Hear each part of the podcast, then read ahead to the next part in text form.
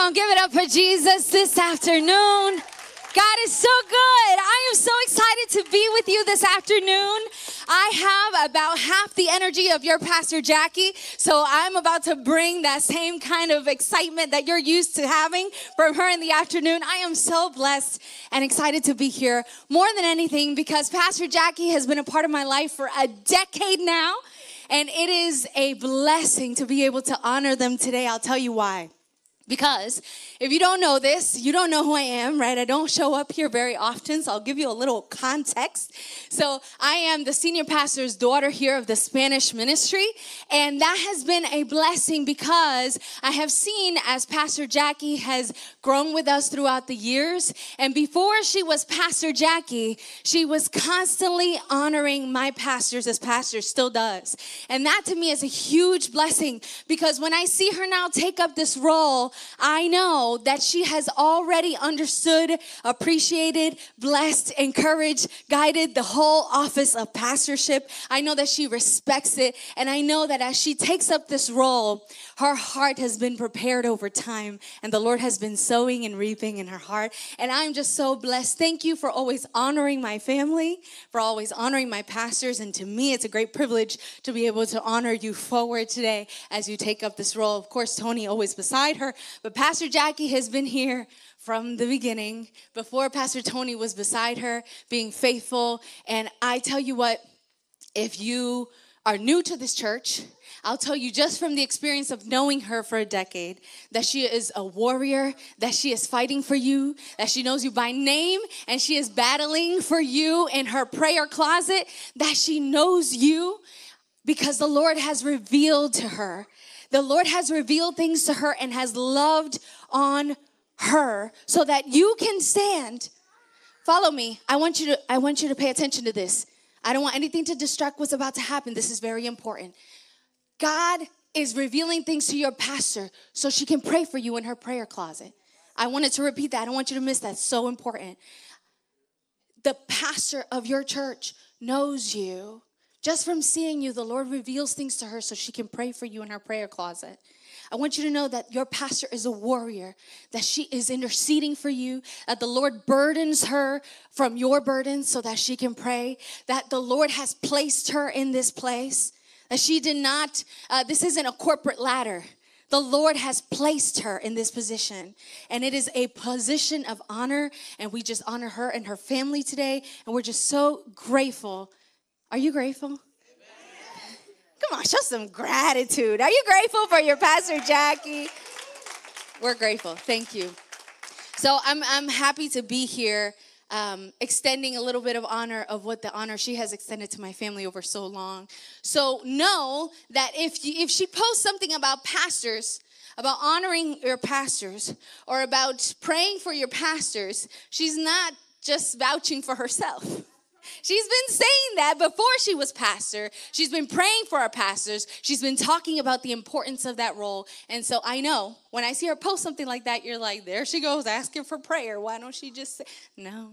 She just understands and believes the importance of that role and how God has placed her there and how there is honor for you when you honor your pastors. So I'm off that off that uh, vent, but I just wanted to say that because I'm just very honored to be here today.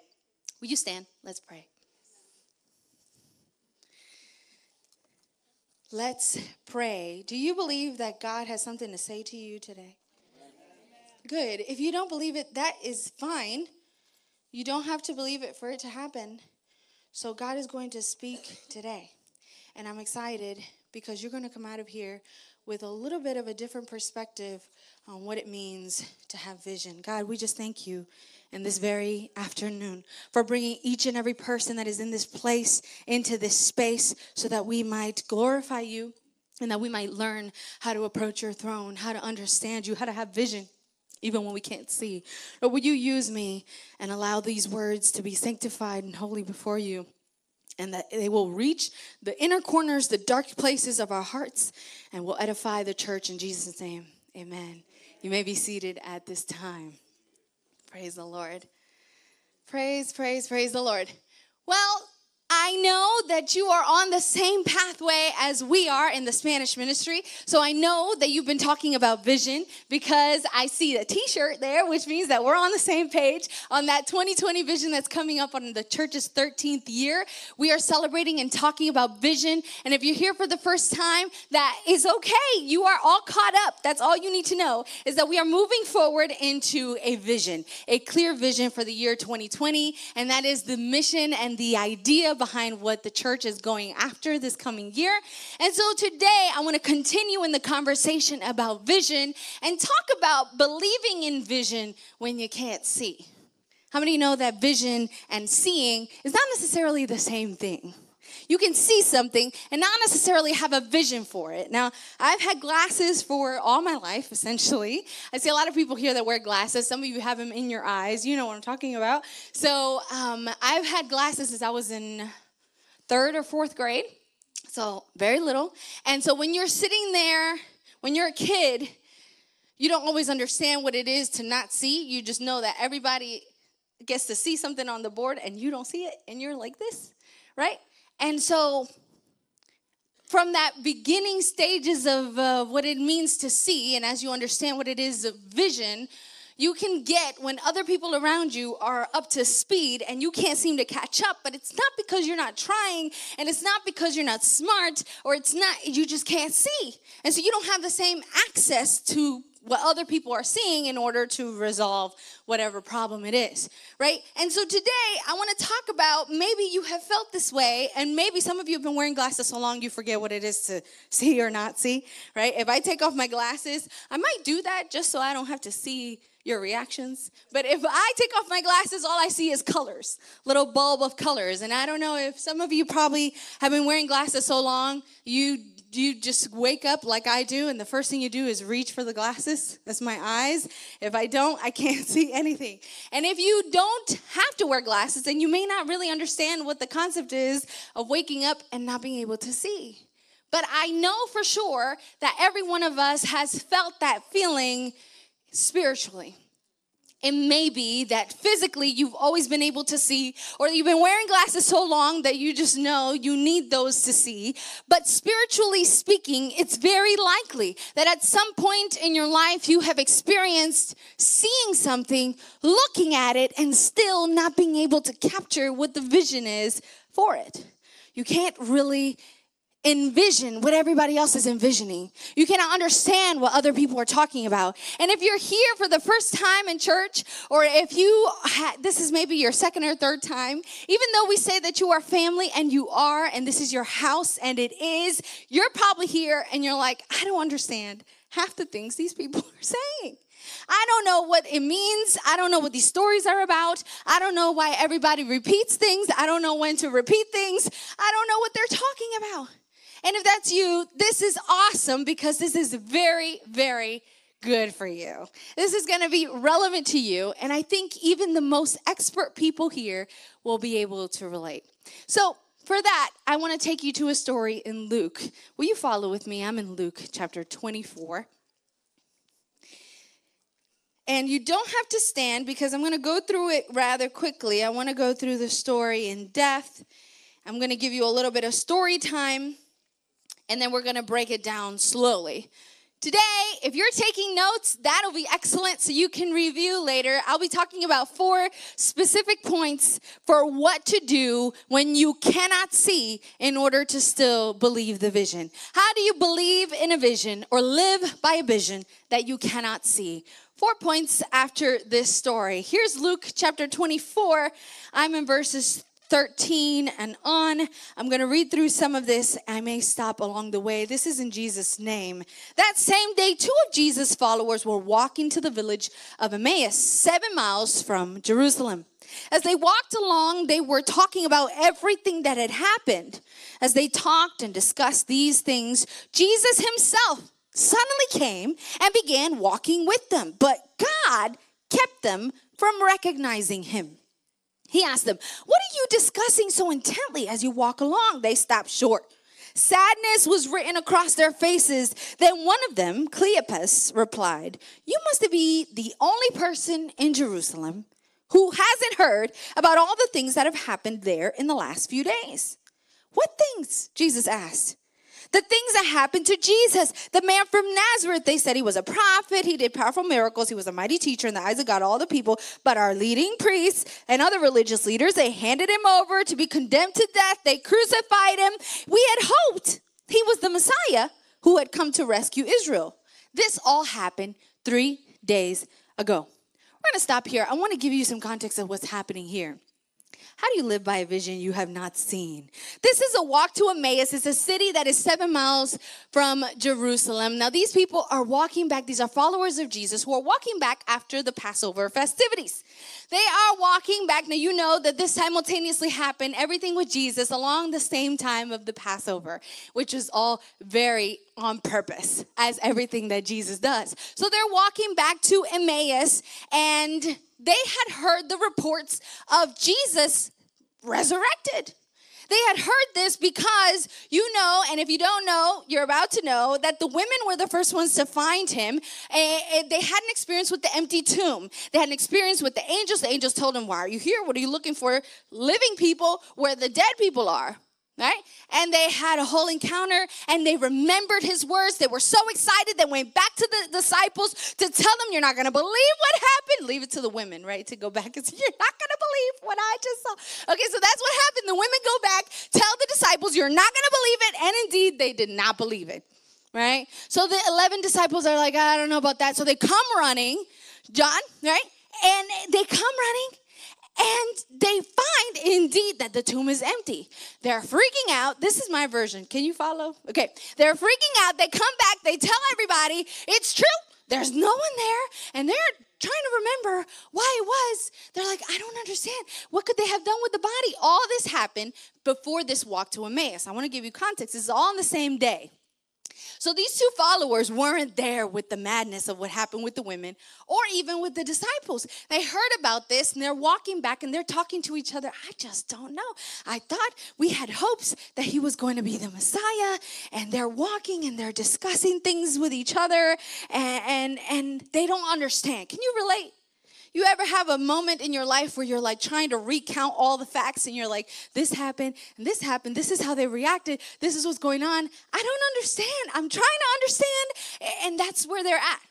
So these are Jesus followers. And, and I love this about this story because we don't know these guys. I love this. Okay, you got to get in the word. You got to understand. This is, I get so excited. This is a story. You got to think about it like a story you've never heard. And some of you never heard it, so it's great. I have the privilege to tell you for the first time. So these two guys, nobody knows who they were. Later on, we see one of the names, but these are common men. They are followers of Jesus. They don't have no long track record, they don't have well known names or reputations. They were like many of us feel, right? Unknown, undistinguished nothing uh, fancy about us, nothing that we're in charge of. Some of you come to church, you don't have special ministries or things to do, you're just a follower of Jesus. Perfect. This relates to you.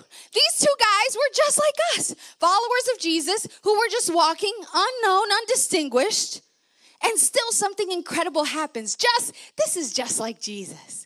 This is just like Jesus to reveal himself to people that nobody knows, common guys. Did he do that from the beginning? From the moment that there was a revelation about Jesus coming, the first announcement came to shepherd boys, some nobodies. In the middle of the dark hour, nobody knew who they were, and that's where the announcement came. So, this is so like Jesus to want to reveal himself to common guys, nobody particularly special. So, they went, they're talking about about things amongst each other, about the facts, the things that they knew, the things that they understood.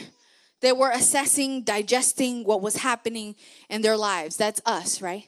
There are many times you're either talking to yourself or talking to your friend or talking to somebody, trying to assess. You ever talk to somebody out loud and get through your problems just talking about it and nobody says anything back? You just say it out loud and you're like, you know what? I think I figured it out. Yeah, that is, I feel like that's what might have been happening. They're just talking out loud, trying to get things out, trying to digest. And so I feel like I can relate to that. He, they start talking, and um, as they walk along the road of life, just like you, they're venting or ranting or discussing or just trying to make sense of the events that are happening around them, just like you do. Trying to make sense of why these things happen to you, or why the world is the way it is, or what is going on with my kids, or what is happening to my marriage, or what happened. Can I just, I need to recalculate some of these transactions, try to understand what happened to my balance. This is what's going on. They're just trying to assess what's happening in their life. In your brokenness, you try to seek counsel and strength too. Clarity from the people that walk beside you in life. You know? So you open your heart to others, uh, uh, those people that have experienced what you have experienced. And you try to seek clarity, and that's what they did. And as they did, Jesus himself suddenly came and began walking with them but God kept them from recognizing him. This is so interesting because this isn't a devil's work, this isn't some evil thing. God himself kept them from recognizing Jesus. And there are times in your life when you're walking along, digesting stuff, trying to get clarity, and you cannot recognize Jesus in the midst of your situation. You are trying, you are trying to just digest what's even happening, and you cannot recognize that Jesus is walking beside you. I know you see yourself in the story because I've seen myself in that story. It was Jesus himself. He, they were talking to Jesus about Jesus.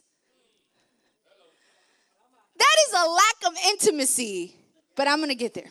So I know you can see yourself because as you are in fellowship with other followers of Jesus, sharing what's in your heart, even if you can't always see it or understand it, Jesus begins to have fellowship with you.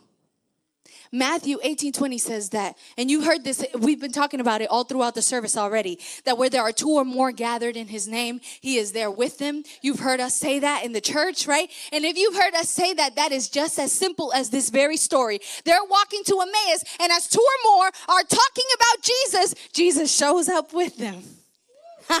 That's what happens to you. When you accompany, when you are in fellowship, when you get close and rub side to side with Pastor Jackie, when you get close to your brothers and sisters in church, seeking clarity, digesting things together, when you are talking about Jesus, Jesus shows up in the midst of it. And I want you to know that because we are living in a world where everybody is independent, individual, stay in my own lane, don't judge me, don't talk about me, don't ask me nothing. Don't, no, that's not the Christian perspective. That's not our truth. The truth is that we live in fellowship.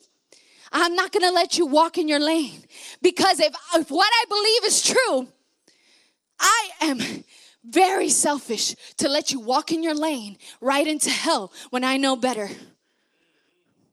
I can't do that. That's not the Christian walk. Don't be don't be uh, confused by what happens in the world and the stuff that they're preaching. We are not individuals. We're not trying to make it on our own. We ain't pushing people on the out the way on the way.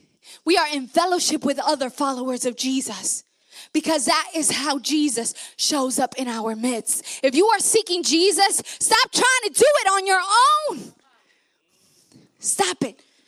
Don't say, no, I don't need nobody to judge me. Don't nobody ask me no questions. Nobody knows what my prayer life is like. I don't need to pray with Pastor Jackie. She don't know how I pray in my house. She doesn't know how many how much I read scripture in my house. Listen, I could tell an apple tree from a mile away. If you are praying in your house, you can't help but pray in the church. Don't tell me nobody can judge me, nobody can say nothing because you bear fruit from what you do in the secret place. So if that bothers you, if accountability bothers you, if fellowship bothers you, if community bothers you, I don't know how you're going to have Jesus show up in the midst. Because he says that where there are two or more gathered in his name, he is there with them. I need you to embrace accountability. Accountability is uncomfortable. You don't want nobody telling you what to do, how to do, or when to do it. But I tell you what, that is where the presence of God is manifested. And it's the reason why you come to church. It's why we ask you to come every Sunday because you can sit here and not be saved, but in fellowship with other believers, you get to talk about it and digest it and tell me, give me some clarity. What can I do about this? My heart is being open to other believers. And that's what was happening on the road to Emmaus. These were normal followers of Jesus, just like you and me. And so, if you find yourself that you have no clarity and that you can't see the vision, that you cannot see, point number one for my note takers be in fellowship with other followers of Jesus. You've got to be in community, in fellowship, in conversation, constantly digesting the truth with other followers of Jesus. With other followers of Jesus, not with other people. I have community, I have my best friend that I talk to. Listen, I need you to share and open your heart for clarity with other followers of Jesus that know what you know. They started going through what they knew. Well, we know he's from Nazareth. We know he's a powerful, you can follow along. I'm talking about it. it's in the word. We know he's a powerful prophet, and we know that he was honored by God and by man. Indeed, they're trying to talk through what they know. You try talking like that through what you know with somebody who doesn't know, and you won't get far because they don't understand what you understand. I need you to talk to somebody that will say, Yeah, he was a prophet, a man of God. Well, we know this and we know that. Let's find clarity together. First point, I'm getting on a rant, but I'll tell you why because community is so important. And I need you to fight against the truths of the world. There's just one truth, and this is part of it. Amen? Okay. Y'all getting to know who I am. Okay, so as we talk to other people, we often forget to include Jesus in our conversations of clarity. So here's the problem. We're doing good on the whole talking to other followers of Jesus thing, and we're in community and we're together, but we still can't see the vision. We can't see, you follow? When you're with other believers and you're still trying to sort through stuff and you don't get it. Here's the catch they were walking with Jesus, but they didn't include him in the conversation. Jesus was in their midst and he's talking, and I could just imagine Jesus walking silently beside them, behind them, like, Maybe they'll ask me something. Maybe they'll say something to me. Here's the problem we have community with other believers, but we forget to include Jesus in the conversation. So, this is the problem that they're encountering. And finally, as they're, you know, I imagine that as Jesus was walking silently for some time, he finally speaks up. Isn't that nice when Jesus finally says, um, excuse me, can I say something? Ooh, and he says, scripture says that the sadness was evident in their faces. It was written all across their face. And they say to Jesus, Jesus, first of all, says, What are you discussing so intently as you walk along? Do you think Jesus didn't know? I love this about Jesus. He's always asking stuff he knows. He comes to you and says, um, Hey, what is it that's bothering you? Hey, what is your problem? Hey, what is it that's keeping you up at night? Hey, what is it that's making you anxious? Hey, why, why are you talking so much? Or why are you so quiet? Jesus asking them, what is it that you're talking so intently about? What is it that you're so concentrated on? What is it that you're talking so much about? He asks. Jesus is invested in what bothers you. He cares about what is keeping you up at night. He knows, but he wants you to tell him. Did it all throughout his ministry, asking blind folk if they wanted to see. That's Jesus. He wants to know. He wants to know whether you trust him enough to share it with him. Tell me what it is that's bothering you. What is it that you're talking so much about? And here's the thing this is what they say to Jesus. Are you following with me? I'm on verse 18. He says, You must be the only person in Jerusalem who hasn't heard all the things that have happened here in the last few days. He gets real snappy with Jesus. Other, other versions say, Are you the only stranger in Jerusalem? Saying, Don't you know?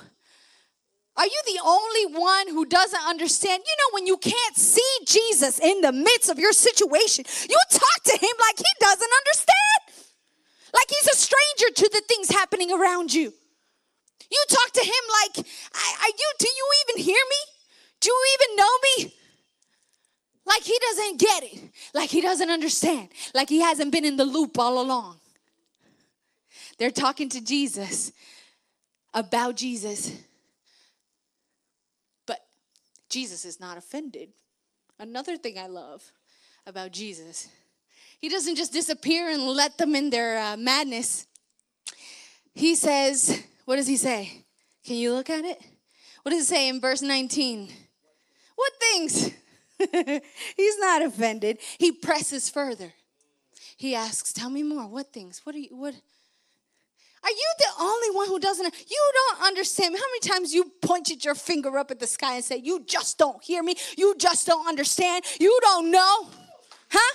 And he's not offended. He presses further. He says, "Tell me more. Tell me what things? What is it?"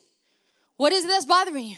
Stop, stop, stop with the excuses. Stop saying all this. Just tell me what it is that's bothering you. What is it that you're so focused on? So, as you're in fellowship with other believers, the next thing to do is to tell Jesus. So, you got to be in fellowship with other believers. When you have no vision and you cannot see, Everybody else is talking about Jesus resurrected. The disciples, the women, these guys are walking back like, I don't see it. I didn't see him. Did you see him? I didn't see him. That might be you. Maybe you're in this church and you say, everybody's talking about vision and 2020 and all this excitement. I don't see it. Do you see it? Step one, stay here among the believers. Step two, talk to Jesus about it. Hey, I don't get it. Do you hear me? Do you understand? I don't know what's happening. He, they start to tell Jesus. They tell Jesus everything about himself. They tell Jesus, he says, they said the man they open up, they recount everything that's happening. Follow with me as I read. I'm, I'm, I'm in verse uh, 19 after what things he says the things that happened to jesus the man from nazareth. They said he was a prophet who did powerful miracles and he was a mighty teacher in the eyes of god and all the people. So first thing is they talk about what they know who they know jesus to be that he's a mighty prophet from nazareth right? Same thing with prayer. If you're trying to figure out how to pray first thing to do is recognize who he is talk about what you know him to be God, I know that you're the creator of heaven and earth. I know that you can do anything. I know that uh, anything that you know about him, approach him with that first. I know who he is. So he starts talking about he was mighty teacher, but our leading priests and other religious leaders, they handed him over to be condemned to death and they crucified him. Second thing, they start talking about their problem, their catastrophe, their chaos. You ever talk to Jesus about your chaos, your catastrophe, your problem, your situation? If you haven't, I'm telling you, Jesus is inviting you. He wants you to open your heart to Him. Like He said here, what things? If you've never done that, I invite you go ahead and do that. He starts they start ranting about the issue. Our rulers delivered him to be condemned, death, crucifixion. That sounds final. I want you to talk to Jesus about the things that feel final. The things that feel like there's no redemption from, like you can't come back from them. It doesn't matter. I want you to open up to Jesus about the things that seem like they're done. And then it says, then we were hoping we had hoped that he was the Messiah who had come to rescue Israel. This all happened three days ago. They talk about their disillusionment, they talk about their lost hopes. They talk about what they thought was going to happen, but didn't happen. This is how people, these people are talking to Jesus, and is how I invite you to talk to Jesus. They talk about the vision that other people had, but they still couldn't see. Follow along there. It says, ah, um, verse 22 then some women from our group of his followers were at his tomb early in the morning. They came back with an amazing report. They said his body was missing. They had seen angels. They had seen, that's vision. They had a vision of angels who told them Jesus is alive. Some of our men ran out to see, and sure enough, his body was gone, just as the women had said. They're talking about other people's vision. They're saying, I see people with vision. I hear them talk about vision. I hear them talk about a big deal, this thing coming, this great. You ever are hanging around believers for so long and you're like, what? that sounds really hopeful, but I'm hopeless right now, and I can't seem to catch up with that that whole talk about how God will bless me and He is there. You ever see somebody declaring truth and they say, God will bless me in my entrance and in my exit, and He is going to bless my storehouse, and the, my kids will come back, and you're they're declaring, you're like, I can't get with that. I don't, I can't see that. This is what's happening with these men. They're saying there was an amazing report. They went, they didn't see him. I didn't see him. I'm not seeing that vision. And that's okay. Because remember, today is all about how to catch that vision, believe that vision, live with that vision, even when you can't see. So they're telling all this to Jesus. And even though Jesus knows our hearts, he did, like he did theirs, there is a value in opening our hearts to him. Even with the limited knowledge of what they knew of who he was, with your messes, with your discouragement, with your lack of hope, with the vision they couldn't see, they went to him and opened their heart to him, even though they didn't know who he was. So if you're here and you're like, I don't really know God, like I don't really know Jesus, that's okay. They had no idea they were talking to Jesus. So I want to invite you, even if you don't know the Lord, that you begin to speak to Him with all of this. That you open your heart to Him, even with your limited knowledge of who He is. He's there to listen. He listens through the whole story, doesn't correct anything, doesn't say anything, He just listens. Don't you wish some people would do that sometimes? I don't need you correct nothing, don't tell me nothing. I just want you to hear all of this. Jesus is there to listen. And when He's done, Jesus wanted to know if they were inclined to believe even when they hadn't seen. He wanted to know if the vision that was cast before them through the eyewitness of others, the reports of what they had seen and experienced, if it was enough to make them believe. The question is for us today, too. Can we believe the vision of what God has promised, even if we have yet to see the evidence of His work? Can you sow in something like 50, 50, 50, who you're tired of hearing? Even if you hadn't seen the evidence of his work yet, can you catch on to that vision before you see it? Can you catch on to a vision of prosperity, of hope, of deliverance, of chains being broken, of healing, of all that while you're still taking medicine. Can you believe that before you see the evidence, before you see anything else based on someone else's eyewitness, based on someone else's report? That's why you're with the believers. Someone else's faith comes through and shows you what you need to be believing in. How do I know this? Because he says, You foolish people. Jesus, rough around the edges sometimes, man. I love this. Jesus, tell us how it is. I don't know what Jesus they are preaching about in the world, but my Jesus had zero issues telling it how it was and calling people out. Again, the accountability issue. If you have a problem with accountability, I don't know who you're worshiping because this is how Jesus talks all through his ministry. He says, You foolish people, you find it so hard to believe all that the prophets wrote in the scriptures? Wasn't it clearly depicted that the Messiah would have to suffer all these things before entering his glory? That's the question for us. Can we believe it based on the testimony of our community? Jesus rebukes them. He says, You are foolish. You are slow. Another version says, slow of heart to believe in all that the prophets have spoken. You find it so hard to believe in your heart. We often think that the main obstacles to belief are in our heads, but they're really in our hearts. It's a matter of the heart. We hear our senior pastor talk about this all the time how if you've got a, if you the a financial issue is not an issue of your pocket is an issue of the heart a relationship issue is not an issue in your head it's an issue in your heart right so this is what's going on it says that your heart is slow to believe and I mean, before you go judging them, they're common men like us. You know, they had lost hope. They were confused, just like you and I get sometimes. But here's the catch there's always a catch with me. They were still willing to search for truth. They were confused, they were hopeless, but they were still willing to search. They were talking through the issues, trying to figure it out. I want you to be persistent as you continue to search for truth. And if you are still willing to find the vision, even if you can't see, the place to start is in Scripture. Step three, remember what he has said. Number one was stay in fellowship with other believers, then include Jesus in the conversation, right? And number three is remember what he has said. The next step here, as we walk through the story, Jesus begins to walk through, it says here, Jesus took them, verse 27, through the writings of Moses and all the prophets, explaining from all the scriptures the things concerning himself.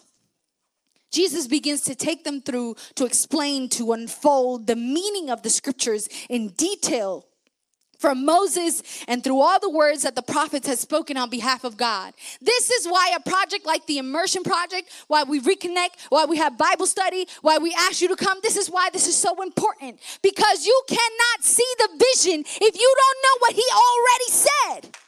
There's a lot he has already declared and said what he has spoken. If you are not familiar with scripture, you are not going to know where to go next. Don't ask God for a new vision. There's already been something spoken. If you're not familiar with his words, don't ask for new words.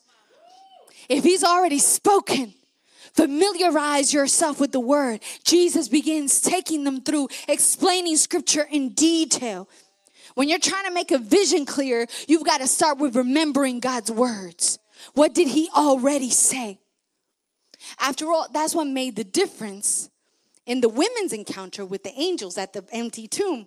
I didn't start that early, but if you go back, same chapter, same day, different people, verse 8 and 9 after the angels reveal themselves to Mary Magdalene and the other women, it says there in verse 8, then they remembered that he had said this. So they rushed back to tell the disciples. The key here as to why they believed, why everything became clear, is not just because the angels said it. It says here that they remembered that Jesus had said it. So they rushed back like the best news they'd ever heard. This is it. It says it too in John when it talks about when the men rushed in.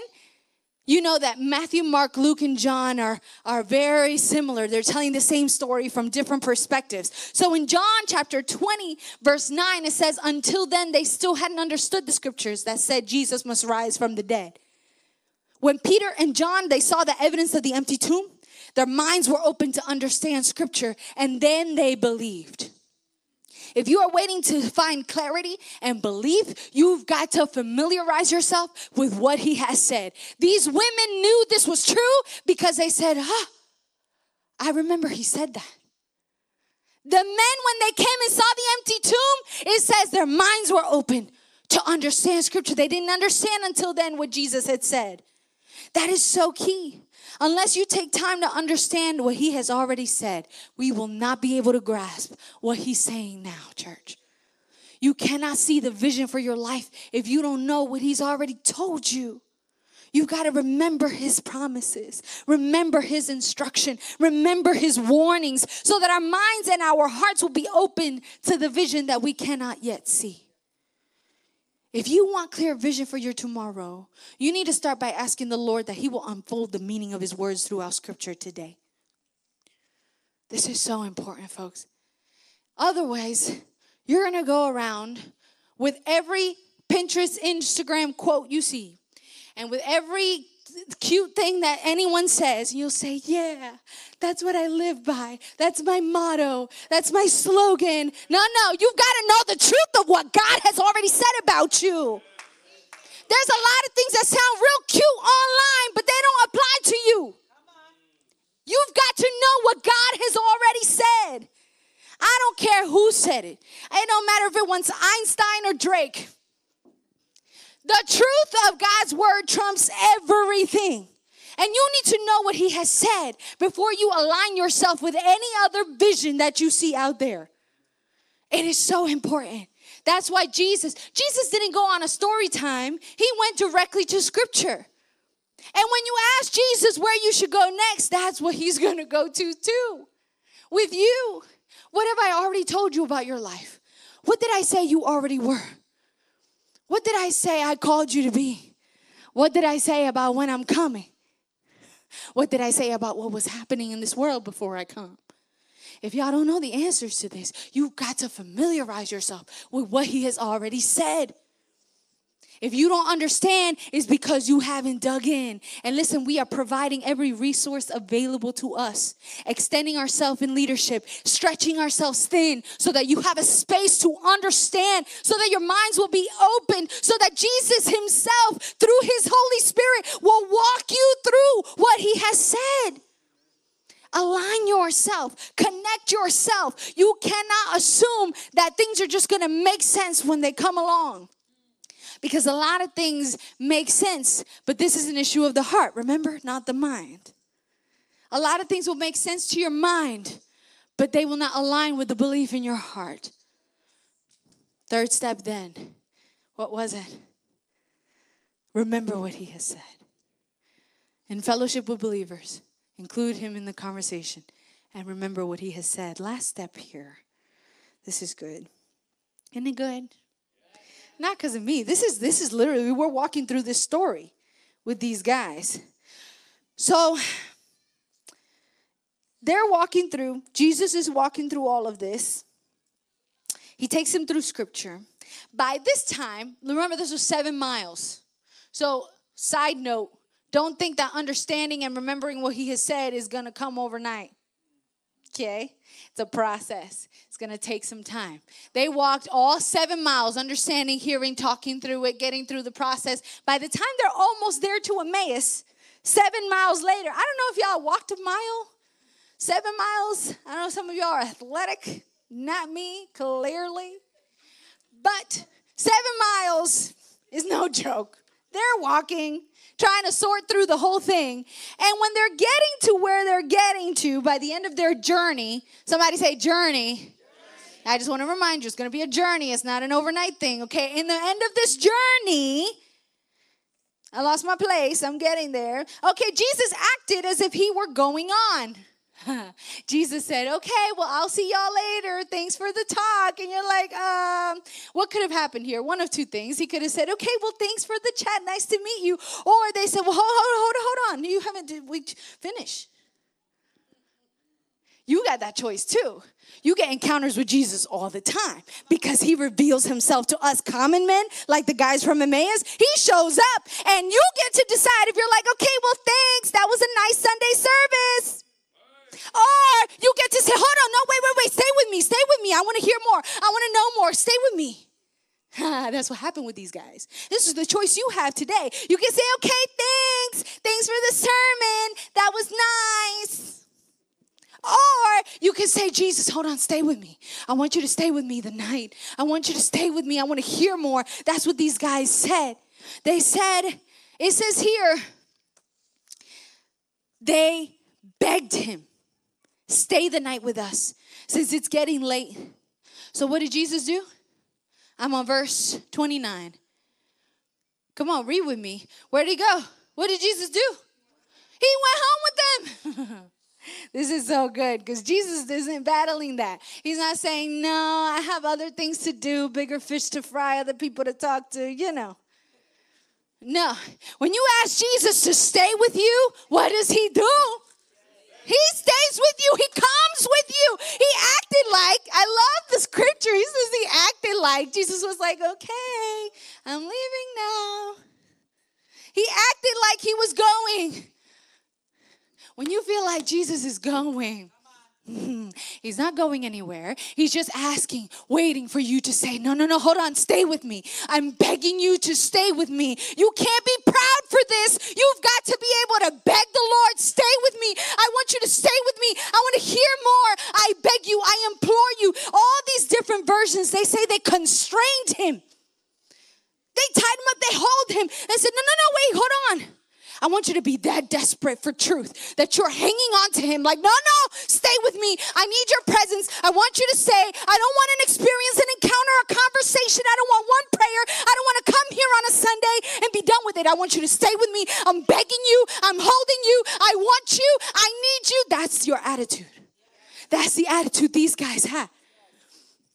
Get this. They still didn't know it was Jesus. They're begging him to stay, and they don't even know it's him.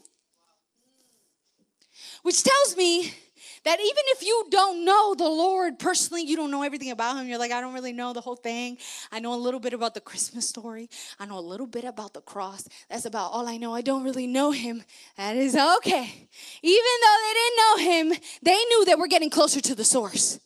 They said, hold on, I've been missing something. I've been asking questions. I've been trying to figure this out. And this guy knows something. I want to hang on. And I want you to have that attitude, even if you don't know the Lord. If you want clear vision for your tomorrow, you got to ask the Lord to abide with you. That's the last step. Invite Him to abide with you, to stay with you. They could have been satisfied with the mere gnosis, as our pastor says. Excuse me, gnosis or the knowledge just the knowledge or the understanding of what was written, but instead they wanted the experiential knowledge of Jesus, the epignosis. They wanted him to abide with them.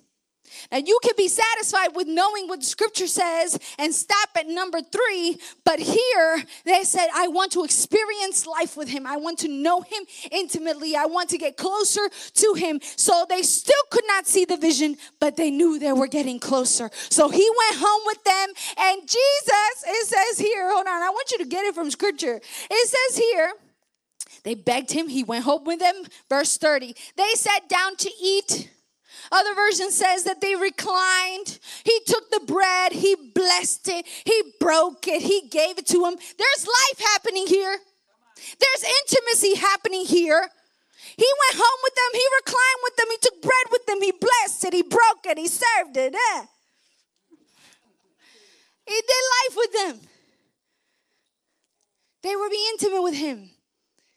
They uh, took down the boundaries with him knocked down walls with him, brought him into their home, got a little deeper. It was no longer just a polite conversation, but now they were in that secret space in their home. I want you to get to this place, and it's so important because of what's next. It says here, He blessed it, He broke it, He served it. And what happened? He broke it and gave it to them. And verse 31 is where we want to go. This is the ultimate destination, what they've been hoping for all along. That suddenly their eyes were opened and they recognized him. And at that moment, he disappeared. Uh, ooh, I'll get there. Hold on. So here's the thing they do life, they're being intimate with him. And I don't know what it was. Maybe it was the way he blessed the meal they were about to eat. I don't know if his prayer was just profound. They just something about the way he prayed. I don't know if it was just his servant nature, the way that he was the one serving, giving them the bread. You know, I don't know if it was his pierced hands that served the bread when they took it. I don't know what it was, but in that livelihood, in that fellowship, in the familiarity of that fellowship, that partnership, that intimate communion is when their eyes were open to recognize Jesus. We must implore the Lord for his presence to partner with us in the glorious and in the mundane. That he will bless the work of your hands like he blessed that bread that He will stay with us, that we will find rest. They were reclining, that you will find rest with Him, that He served them bread, that you will find provision in Him. Sit with Him at the table, enjoy fellowship with Jesus, and it is in that intimacy where everything becomes clear. Everything. They understood. Their eyes were opened. They had heard the vision, other people talked about it, but it wasn't until they were intimate with him that their eyes were open to understand and recognize him. He was there all along, but that's when he when they recognized him. And then suddenly he disappears. Which gives them an awesome opportunity they did not miss, and I don't want you to miss. That if they had stayed with them, if Jesus had stayed with them, I highly doubt they would have gone anywhere. I wouldn't have gone anywhere either. If I knew that that was Jesus, I would have stayed there. I wouldn't have made it. I would have been like, You don't go nowhere. You're going to stay in my house. This is so cool.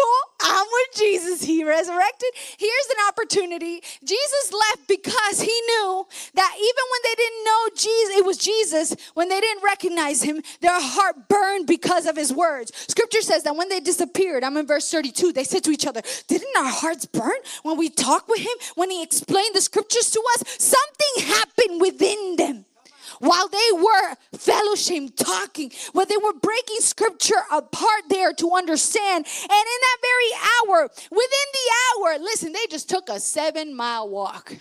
I ain't going nowhere within the hour. But these guys, Something was burning on the inside of them. And within the hour, as they were reclining, within the hour, they were on their way back to where? Where? Come on, follow with me. I want you to get in the word. What does it say there? Jerusalem, thank you. They were on their way back to Jerusalem within the hour. Why? To witness to the believers what they had lived.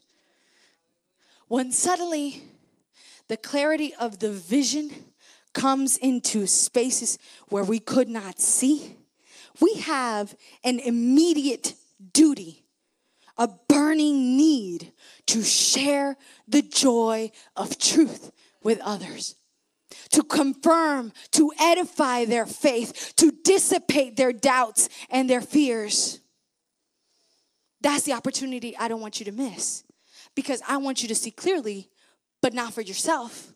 I want you to see clearly so you can come back and edify the people of God. So you can dissipate the fears and the doubts and you can say, No, no, I've lived it. I know that you're doubting right now. I know it seems difficult to understand right now, but I'm telling you, it's clear to me now. I see it. I lived it. I was with him. I want you to be bold enough. Something was burning within them. I imagine it was the same kind of burning that Jeremiah felt when he said, There's just a fire shut up in my bones and I can't be quiet. I want you to get get there. I want you to see clarity to the point where you're like, I just need to share that. I got to go back. It doesn't matter what effort it takes. This is the year of 2020 vision. This is the year of 2020 vision, and it's not just for you. And I know that sometimes I know you don't know you're clear until you take a vision exam. So today, I want this to serve as a test of your clarity and a prescription for your renewed eyesight. If there are places where you still struggle with doubt, with things that don't seem to make sense, where you are trying to follow along with the vision of the church or with the vision of the believers, but something you just can't see it, you're not clear, that is okay. These two believers, followers of Jesus, felt the same thing. Here's your prescription for clarity stay in community with the saints. Talk to Jesus. Open your heart to Him in prayer, like your pastor teaches you all the time. Three, remember his words, the promises he has spoken in scripture, the promises he has spoken over your life specifically. Some of you have received words specifically from the Lord. You've got to continue to remind yourself of those truths. And number four, insist that his presence abides with you in intimate fellowship and your eyes will be opened to the vision of truth. And when you recognize Him, because that's when clarity comes, I want you to share your experience with others so that their hearts will find peace in their belief. Amen. Can we pray for clarity? Come on, stand up on your feet. If you're seeking that clarity, if there's even a hint of doubt or of, of, of darkness where there are things that you still don't understand, I want us to pray for clarity now. Could you could you pray for your own self? That's not a lot of times that I tell you or anybody tells you to pray for yourself. You're always praying for other people. Today I want you to pray for yourself to understand this this prescription and apply it into your life. Can we pray for clarity? Father in the name of Jesus, we just come before you and we thank you because the pastors have carried out a vision onto the church. Lord, and there is a clear vision, a 2020 vision, but sometimes Lord, we come and we don't understand clearly. We don't see things. There's things that they talk about. They have have amazing reports of what you've done with them, and we just don't see it. We haven't lived it. We don't get it. We don't understand it. But Lord, today is the day where we are walking in that prescription of clarity. We want a 2020 vision. So, Lord, we ask that you bind us together in community with other believers, that we will be able to adjust and open our hearts to other people, but also include you in the conversation. I, I ask that you help us to open our hearts in prayer constantly, even about our disbelief, our messes, our chaos, about our confusion, to uh, talk to you about our, our disillusionment, Lord, to tell you what we do know, and that we will remember your words, Lord, the promises that you have spoken. Give us a hunger for scripture so that we will understand clearly where you are heading, where you are taking us. And Lord, more than anything else, we insist that your presence remains with us and that you abide with us and that you teach us how to be intimate in fellowship with you so that our eyes will be open to the vision of truth. We pray this in Jesus' name. Amen. Amen. Give a hand clap to the Lord. Praise God. Thank you, Pastor, for this opportunity. Amen.